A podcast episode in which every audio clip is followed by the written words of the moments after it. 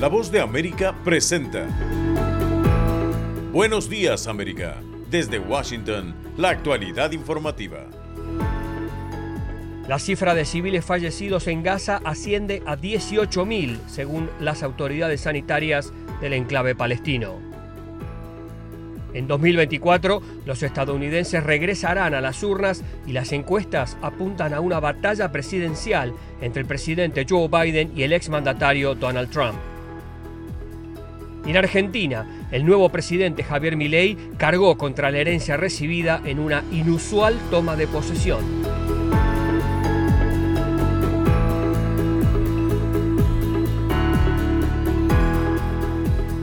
Hoy es lunes 11 de diciembre del 2023, soy Gustavo Cherkis y junto a Héctor Contreras les damos la más cordial bienvenida. Aquí comienza nuestra emisión de Buenos Días América.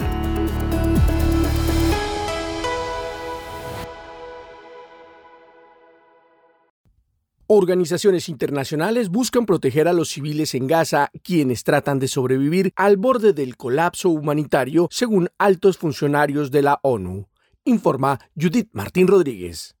Las bombas continúan lloviendo sobre el cielo de Gaza, donde la operación del ejército israelí se desarrolla por tierra, mar y aire, forzando a la población civil a migrar hacia el sur en una región que cada vez acoge a un mayor número de desplazados y donde la escasez de bienes básicos obliga a los residentes a vivir en condiciones deplorables. En tanto, en la ciudad fronteriza de Rafah se espera la presencia de una delegación de representantes de naciones miembros del Consejo de Seguridad de la ONU la visita que lleva la delegación hasta Rafah, el único punto de acceso a Gaza controlado por Egipto y no por Israel, tiene lugar tras el veto presentado por Estados Unidos el viernes ante la última resolución del Consejo de Seguridad que pedía un alto el fuego inmediato en Gaza. Una petición motivada por el secretario general de la entidad, Antonio Guterres, quien este mismo fin de semana reiteró su llamado pese a la negativa de Washington.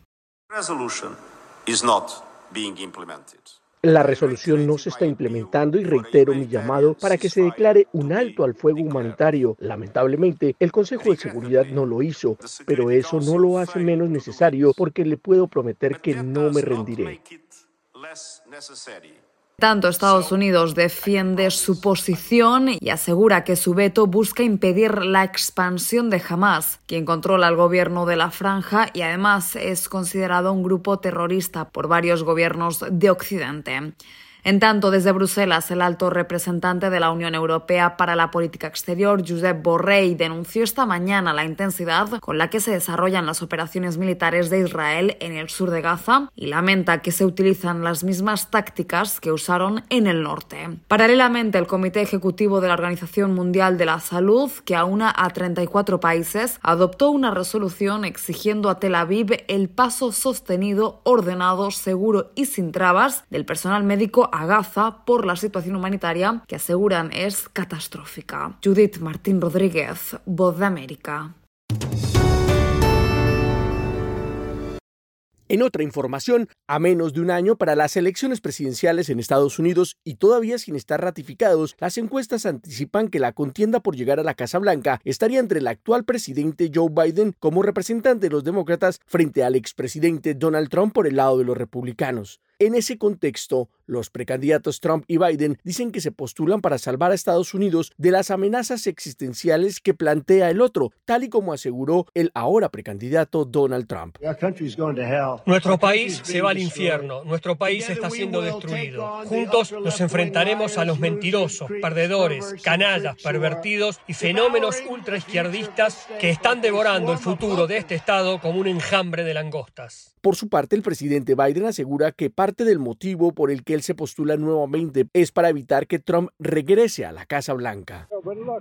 Mira, él está corriendo y yo tengo que correr, dijo el mandatario. Según las encuestas, Trump continúa favorito para quedarse con la nominación lejos de sus principales rivales en las primarias republicanas. Estas elecciones suponen una oportunidad para obtener la revancha e intentar retomar el poder luego de que, según asegurara el expresidente, le robaran las elecciones en 2020. Mientras tanto, en las toldas demócratas, el presidente Biden centra su discurso en los logros económicos de su administración. Sin embargo, las encuestas muestran que muchos votantes, incluidos los demócratas, cuestionan qué tan eficaz podría ser Biden como líder al finalizar un segundo mandato cuando tendría 86 años. Y continuando con más información, como cada 10 de diciembre desde 1901 se entregaron los premios Nobel 2023, los galardones más prestigiosos del mundo que reconocen la labor de aquellas personas que ofrecieron un notable aporte a la sociedad. De los seis premios correspondientes a cada categoría, el más emocionante y que más repercusión tuvo fue el Nobel de la Paz, entregado a los hijos de la activista iraní Narges Mohammadi, encarcelada desde noviembre del 2021 en una prisión de Teherán, donde cumple una condena de 10 años por su lucha contra la opresión de las mujeres en Irán y por los derechos humanos y la libertad para todos. La presidenta del Comité Noruego del Nobel, Berit Reis Andersen, comparó la lucha de Mohammadi con la de otros ganadores del Nobel de la Paz, como Martin Luther King o Nelson Mandela. Reis Andersen explicó la elección de Mohammadi al premio. El movimiento protesta que adoptó el lema Mujer, Vida y Libertad ha contribuido significativamente a la expansión de la resistencia civil en Irán, a pesar de la severa represión gubernamental, y es realmente la imagen de lo que Muhammadi ha estado trabajando durante más de tres décadas por los derechos de las mujeres. La galardonada de 51 años y cuya presencia en el escenario de Oslo fue representada simbólicamente por un retrato suyo y una silla vacía, escribió un mensaje que leyeron sus hijos gemelos de 17 años, Kiana y Ali Rahmani. Dijo, la realidad es que el régimen de la República Islámica se encuentra en su nivel más bajo de legitimidad y apoyo social popular. Ahora es el momento de que la sociedad civil internacional apoye a la sociedad civil iraní y haré todos mis esfuerzos en este sentido, concluyó. Los otros premiados al Nobel fueron en medicina los bioquímicos Kathleen Caricó y Drew Weissman. El Nobel de Física fue entregado a Pierre Agostini, Ferenc Krauss y Anne Le Wheeler. El galardón de química se entregó a los científicos Mungi Vawendi, Louis Bruce y Alexei Ekimov. El de literatura fue para el dramaturgo noruego John Foss. Y por último, el de economía se entregó a Claudia Golding por sus estudios que han ayudado a entender la evolución del rol de las mujeres en el mercado laboral. Somos la voz de América desde Washington, D.C. Somos La Voz de América y las noticias continúan. Hoy empezamos la serie de tres entregas denominadas San Andrés, un solo pueblo, y lo hacemos en el contexto de que Nicaragua y Colombia se han disputado durante casi un siglo la soberanía del archipiélago de San Andrés, ubicado en el Mar Caribe, y pese a que el diferendo ha generado conflictos entre ambos gobiernos, sus pobladores se sienten como un mismo pueblo separado políticamente. Donaldo Hernández es el enviado especial de La Voz de América a San Andrés y presenta este primer reporte. El paradisíaco archipiélago de San Andrés, Providencia y Santa Catalina pertenece a Colombia, pero hace más de 200 años pertenecía al Reino de la Mosquitia, el cual comprendía las costas caribeñas de Honduras y Nicaragua. Samuel Robinson Davis, historiador de San Andrés, explica el vínculo que aún existe entre el archipiélago y Nicaragua. Casi todos tenemos familia en la costa de la Mosquitia. Nosotros tenemos familia en Bluefields, tenemos en Carn tenemos en Bluff, en toda la parte de la costa. Es la misma familia, la misma costumbre, la misma gastronomía. En el archipiélago hay unos 40.000 habitantes. Tras la independencia de América, el antiguo reino de la Mosquitia fue dividido. Las costas pasaron a ser parte de Nicaragua y Honduras, mientras el archipiélago fue integrado a Colombia. Ellos hablan también criol como nosotros, hablan inglés como nosotros y hablan español también. Es un mismo pueblo, separado políticamente. Durante el siglo XX, Nicaragua empezó a reclamar la soberanía de las islas San Andrés, Providencia y Santa Catalina. Sin embargo, hasta el año 2012, la Corte Internacional de Justicia de La Haya reconoció la soberanía de Colombia sobre los territorios. El pastor Alberto Gordon May, presidente de la Autoridad Raizal de San Andrés, sostiene que la delimitación ha roto el tejido social de ambos pueblos. Ya nos separaron de nuestros familiares y se polarizó la cosa de tal manera que ya no podíamos ir libremente a Nicaragua. En julio de 2023, la Corte Internacional de Justicia ratificó la soberanía de Colombia sobre el archipiélago. y fijó la frontera marítima con Nicaragua. El tribunal instó a los estados a aplicar el fallo a través de un acuerdo. A mediados de noviembre de este año, los gobiernos de Nicaragua y Colombia iniciaron conversaciones para cumplir con las sentencias de la Corte Internacional de Justicia sobre las islas. Donaldo Hernández, Voz de América. Esto es Buenos Días América. Hacemos una pausa y enseguida volvemos. Conversando con la Voz de América, un espacio de entrevistas sobre los temas más destacados y que generan polémica con nuestros periodistas y corresponsales. Todos los días un tema abordado en profundidad en un podcast a través de nuestro canal YouTube, la página web vozdeamerica.com y a través de la red de afiliadas de América Latina y el Caribe. Conversando con la voz de América, con expertos y la perspectiva de la noticia. En otra información, el flamante presidente de Argentina, Javier Milei, adoptó una postura realista en su primer discurso como mandatario y adelantó que la situación empeorará al principio, asegurando que 100 años de fracaso no se deshacen en un día, dijo al asumir el cargo. Juan Ignacio González Prieto informa.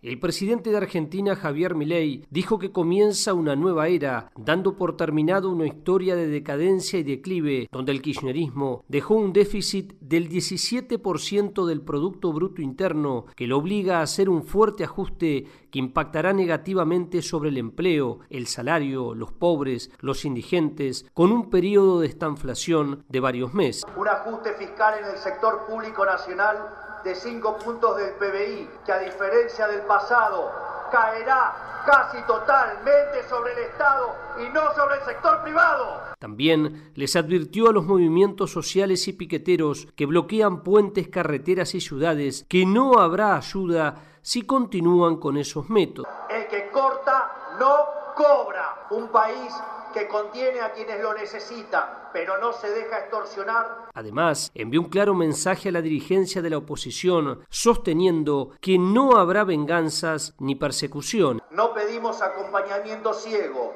a todos aquellos dirigentes políticos, sindicales y empresariales que quieran sumarse a la nueva Argentina, los recibimos con los brazos abiertos.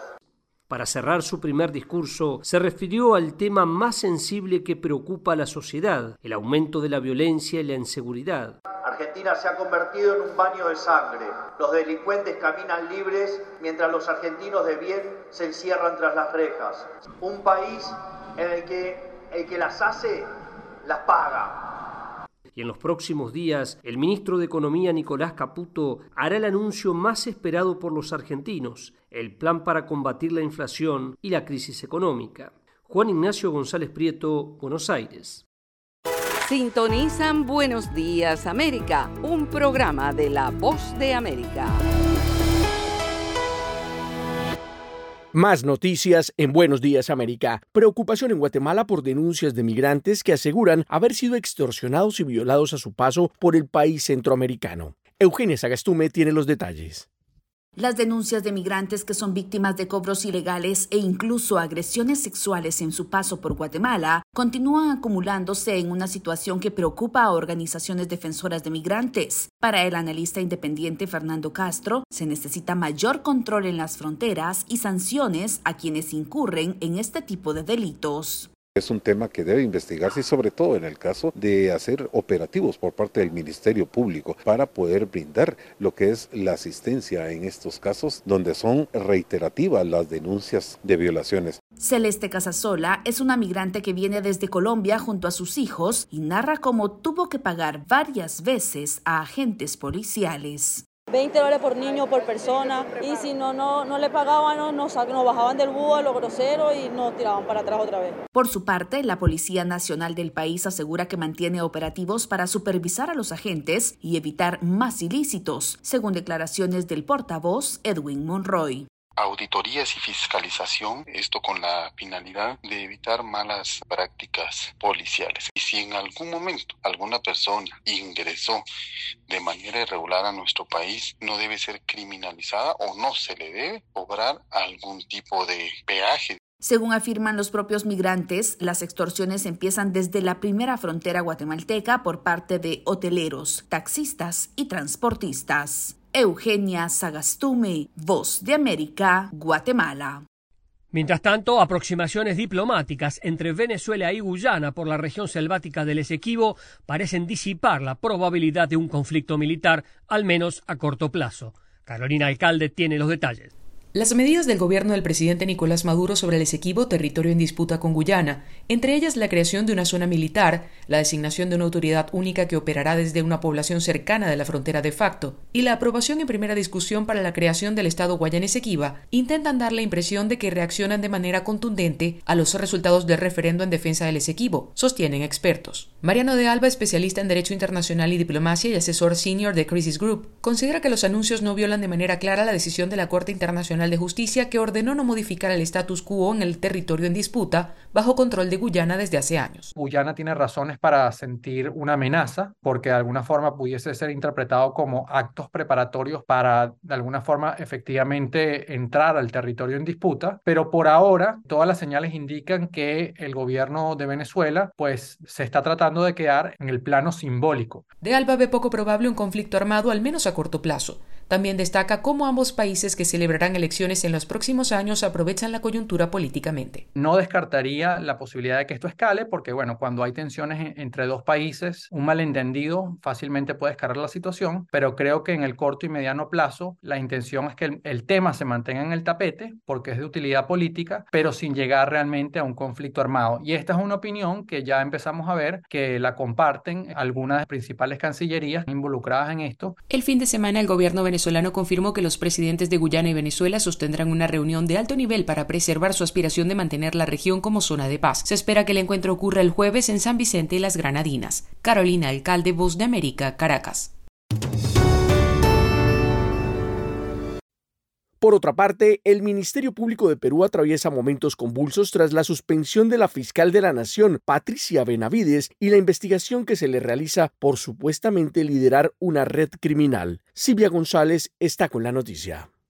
El fiscal supremo Pablo Wilfredo Sánchez Velarde fue designado como fiscal de la Nación interino, en reemplazo de la fiscal suprema Patricia Benavides, suspendida temporalmente por la Junta Nacional de Justicia. La recién suspendida fiscal de la Nación, Patricia Benavides, no dudó en pronunciarse al respecto y apuntó a intereses políticos. Esta resolución express tiene motivaciones políticas que han confluido para suspenderme y así lograr que las fuerzas que estuvieron detrás de este complot político político evidentemente coordinado vuelvan a apoderarse del Ministerio Público. Recordemos que el Jurado Nacional de Justicia la suspendió por seis meses dentro de la investigación disciplinaria que se le abrió por las pesquisas que le acusan de liderar una presunta red criminal y por el cese de la fiscal Marita Barreto como líder del equipo especial que investiga ese caso. Por su parte, el abogado penalista Juan Carlos Portugal, a través de canales oficiales, analizó el tema. No podemos permitir que una representante máxima de la investigación investigación y persecución de nuestro país, que puede investigar a altos funcionarios, esté involucrada en una presunta organización criminal. Mientras tanto, el asesor cercano de la suspendida fiscal Javier Villanueva fue puesto en libertad, pero se habría acogido a la colaboración eficaz luego de reconocer que las conversaciones a través del sistema de mensajería WhatsApp con un congresista de la República para realizar coordinaciones irregulares fueron por encargo de la suspendida fiscal Patricia Benavides. Por su parte, y como medida de prevención, el fiscal de la Nación interino Pablo Sánchez ordenó restringir el ingreso a oficinas del Ministerio Público y también solicitó que se verifique que el personal no lleve consigo documentación vinculada a las investigaciones. Silvia González, Voz de América, Perú.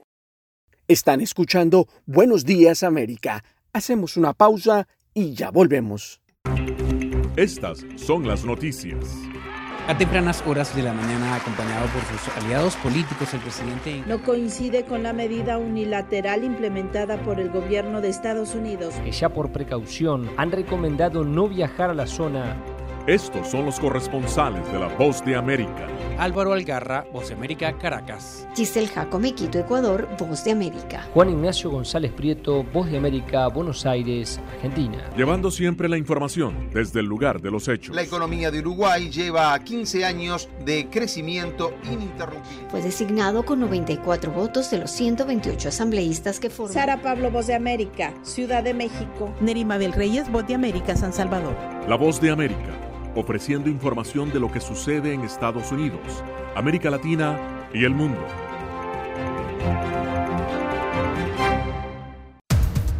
Los acontecimientos de Estados Unidos, América Latina y el mundo en 30 minutos, con corresponsales en varios puntos del país. El Mundo al Día se emite desde nuestros estudios en Washington a través de nuestras afiliadas en la región latinoamericana con la información balanceada de lo que sucede en Estados Unidos y el mundo. ¿Qué tal amigos? Les saluda Henry Llanos para invitarlos a escuchar Deportivo Internacional. De lunes a viernes, el resultado y las noticias de los eventos deportivos internacionales en un solo lugar. Deportivo Internacional, una producción de La Voz de América.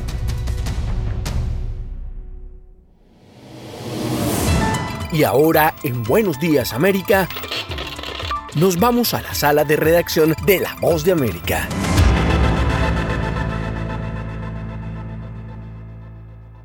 En el Día Internacional de los Derechos Humanos, el Papa Francisco recordó su cercanía hacia quienes luchan por defender la dignidad de las personas y pidió respeto para los civiles atrapados en conflictos bélicos. Esta es una actualización de nuestra sala de redacción. Este 10 de diciembre se cumplieron 75 años de uno de los compromisos mundiales más revolucionarios, la Declaración Universal de los Derechos Humanos, un documento histórico que consagra los derechos inalienables que toda persona posee como ser humano, independientemente de su raza, color, religión, sexo, idioma u opinión política. Una conmemoración que no pasó desapercibida para el Santo Padre, que tras el Ángelus del domingo expresó su cercanía con las miles de personas alrededor del mundo comprometidas con este esta noble causa. El compromiso por los derechos humanos nunca terminó y a este propósito estoy cerca de todos aquellos que sin proclamas en la vida concreta de cada día luchan y pagan de persona para defender los derechos de quienes no cuentan. La declaración de la Organización de las Naciones Unidas, formada por 30 artículos que protegen diversas dimensiones de la persona, desde la igualdad ante la ley hasta la prohibición de la esclavitud y la tortura, no es formalmente un tratado internacional ni jurídico vinculante en sí mismo. No obstante, es la base del derecho internacional humanitario y ha inspirado y servido de marco a más de 70 tratados humanitarios aún en vigor. El sumo pontífice también recordó que el respeto a la vida y el fin de la guerra son elementos relevantes de esta declaración. Y en tanto, a propósito de derechos humanos, que se protejan los civiles, los hospitales, los lugares de culto, que se liberen a los rehenes y garantizadas las ayudas humanitarias. Por su parte, Antonio Guterres, secretario general de la ONU, expresó de manera textual que la declaración sigue siendo una hoja de ruta para ayudar a poner fin a las guerras, sanar las divisiones y promover una vida de paz. Sin embargo, reiteró que el mundo está perdiendo esta hoja de ruta, sala de redacción, Voz de América. Están escuchando Buenos Días América. Hacemos una pausa y ya volvemos. Desde la Voz de América, la actualidad de la crisis en Ucrania. La guerra había comenzado.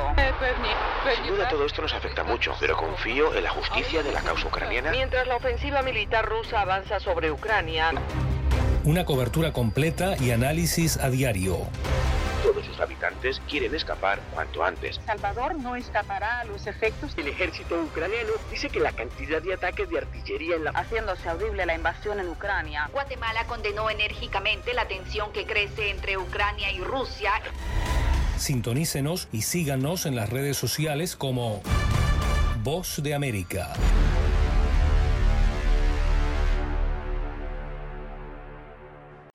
Conversando con la Voz de América, un espacio de entrevistas sobre los temas más destacados y que generan polémica con nuestros periodistas y corresponsales. Todos los días un tema abordado en profundidad en un podcast a través de nuestro canal YouTube, la página web vozdeamerica.com y a través de la red de afiliadas de América Latina y el Caribe. Conversando con la Voz de América, con expertos y la perspectiva de la noticia.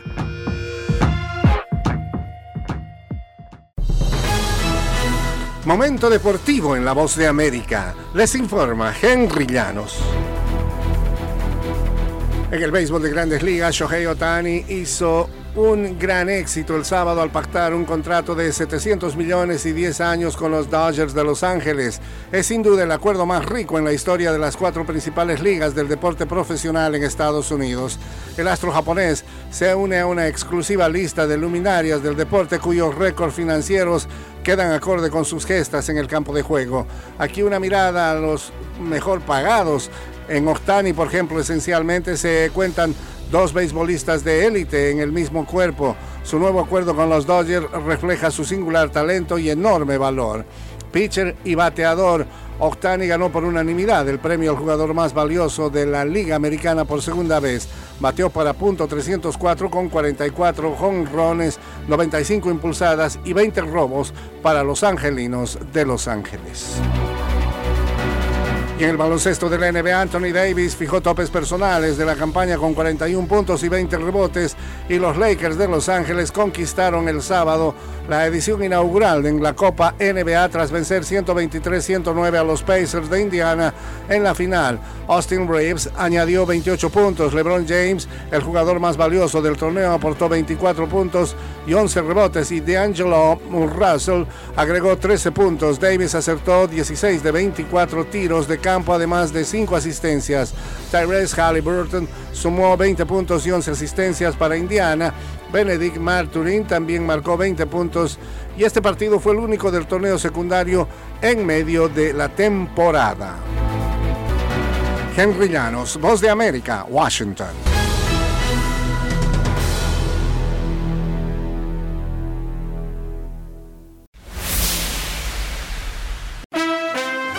La Academia de la Grabación rinde tributo a medio siglo de hip hop. Desde Washington le saluda Alejandro Escalona. Esta es la voz de América. La ceremonia A Grammy Salute 50 Years of Hip Hop fue transmitida anoche en vivo por la cadena CBS y el streamer Paramount Plus. Se presentaron DJ Jazzy Jeff and the Fresh Prince, Cool DJ Red Alert, Public Enemy, Too Short, Quest Love Queen, Latifa, Chance the Rapper y Spinderella.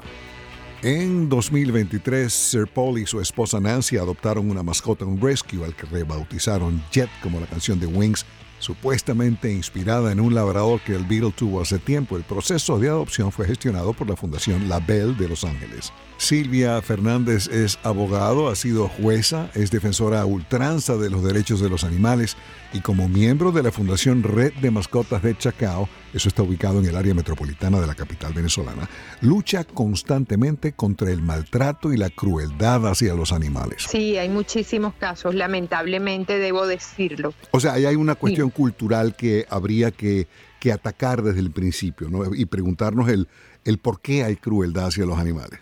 Sí, definitivamente. Es maltrato animal cuando tú lo dejas abandonado, por ejemplo, cuando no le suministras su agua, su alimento, un lugar adecuado para vivir, para dormir. Y los vecinos, por supuesto, se dan cuenta de todas esas cosas. De ahí que vienen las denuncias. Inmediatamente. Mm.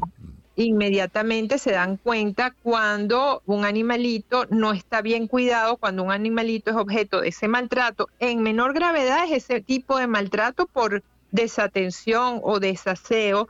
Ahora, casos de crueldad ya son de mayor gravedad porque es cuando ya el animalito es objeto de agresiones físicas. Yo lo que veo es que, que todas estas cosas comienzan en, tanto en la casa como en, como en la escuela, ¿no? Si tú tuvieras la oportunidad de diseñar un currículo educativo, ¿qué, qué materiales incluirías tú para, para ir tratando de no sé si la palabra correcta sería inculcar y de tratar de brindarle a tu mascota lo mejor posible. Yo lo atacaría desde la edad escolar, porque la educación por el amor a los animales nace desde el hogar, desde la formación que se da a los niños para que cuiden y para que respeten y para que protejan a los animales y entiendan que los animales son seres vivos con sentimientos. Los animales sienten absolutamente todo. Gracias Silvia Fernández. Voz de América, Radio, Entretenimiento. Ahí están las noticias del espectáculo.